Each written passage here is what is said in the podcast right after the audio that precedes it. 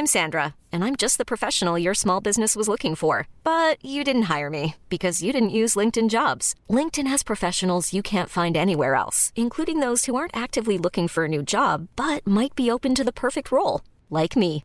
In a given month, over 70% of LinkedIn users don't visit other leading job sites. So if you're not looking on LinkedIn, you'll miss out on great candidates like Sandra. Start hiring professionals like a professional. Post your free job on linkedin.com/achieve today.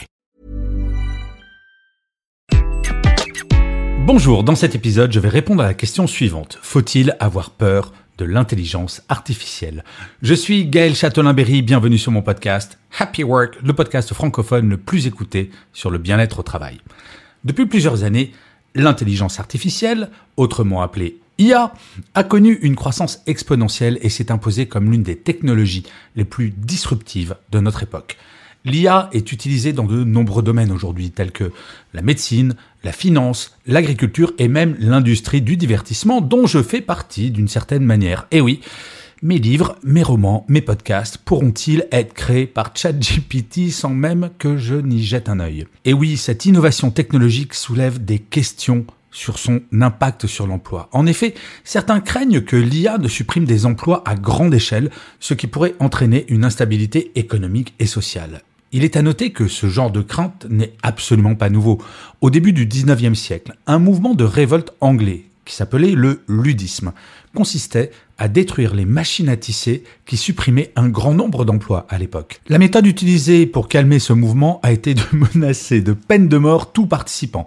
C'était un tantinet radical. Cependant, la crainte légitime de perte d'emploi du fait de l'automatisation n'a pas empêché l'Angleterre de connaître au XIXe siècle sa plus grande période de croissance économique. En sera-t-il de même pour l'intelligence artificielle? Dans cet épisode, nous allons examiner pour savoir si l'intelligence artificielle va supprimer des emplois et quelles sont les implications pour les travailleurs et les entreprises. L'un des principaux arguments en faveur de la suppression d'emplois par l'intelligence artificielle est que de nombreux métiers sont susceptibles d'être automatisés.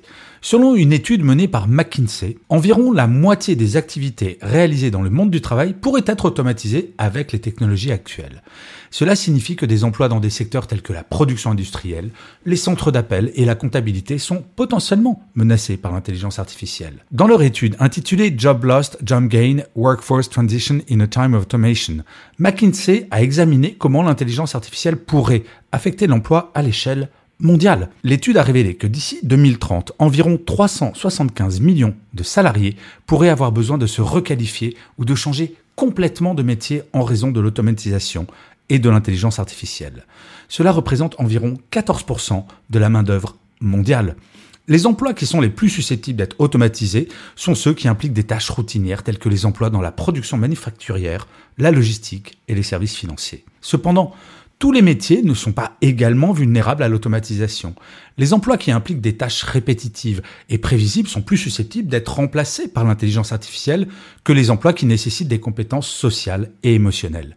Par exemple, les emplois tels que les infirmiers, les enseignants et les commerciaux sont moins susceptibles d'être automatisés, car ils impliquent les interactions humaines importantes. Mais bien que l'intelligence artificielle puisse être utile pour automatiser des tâches répétitives et prévisibles, elle a également des limites.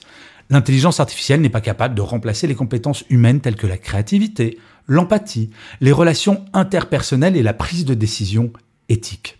En effet, l'IA est programmée pour suivre des algorithmes et des règles préétablies, ce qui signifie qu'elle ne peut pas résoudre des problèmes complexes ou imprévus de la même manière que les humains. De plus, l'avènement de l'IA pourrait également entraîner une augmentation de la demande pour certaines compétences humaines. Par exemple, les emplois qui impliquent la gestion de projet, la gestion du changement et la créativité deviendront probablement plus importants à mesure que l'intelligence artificielle va se développer. Si l'on prend l'exemple de ChatGPT, si vous rédigez ce que l'on appelle un prompt efficace, comme on dit, en gros, un prompt, ce sont les instructions données à ChatGPT qu'il agisse. Vous obtiendrez des résultats assez étonnants mais relativement froids et mécaniques. Et c'est là où percevoir l'intelligence artificielle plus comme une aide que comme une menace est intéressant. Et d'ailleurs, c'est ce que semblent penser 37% des répondants au sondage que j'ai réalisé sur LinkedIn cette semaine. Il est à noter que dans ce même sondage, vous êtes 23% à ne pas trop savoir quoi penser de l'intelligence artificielle. Et c'est normal, nous ne sommes qu'au début de cette aventure. Alors, il existe plusieurs stratégies que les salariés et les entreprises peuvent adopter pour s'adapter à l'automatisation de l'emploi. Tout d'abord, la formation continue peut aider les travailleurs à acquérir de nouvelles compétences et à se repositionner dans des emplois qui sont moins susceptibles d'être automatisés. Les entreprises peuvent également encourager la formation continue en montrant comment l'intelligence artificielle peut simplifier le quotidien de certains métiers en supprimant les tâches répétitives. Mais n'oublions surtout pas que l'intelligence peut avant tout faire faire d'immenses progrès dans certains domaines, comme le médical. Un exemple, là où un cancérologue tirera son expérience de l'observation de quelques centaines de radios, peut-être un millier ou deux milliers de radios, dans toute sa carrière. Avec l'aide de l'intelligence artificielle, son patient sera comparé à des millions de radio permettant d'améliorer de façon fantastique la justesse d'un diagnostic. Alors vous savez quoi? Bien malin est celui ou celle qui pourra nous dire ce que l'avenir nous réserve. Comme tout progrès, je crois profondément que son impact dépendra de ce que nous en ferons.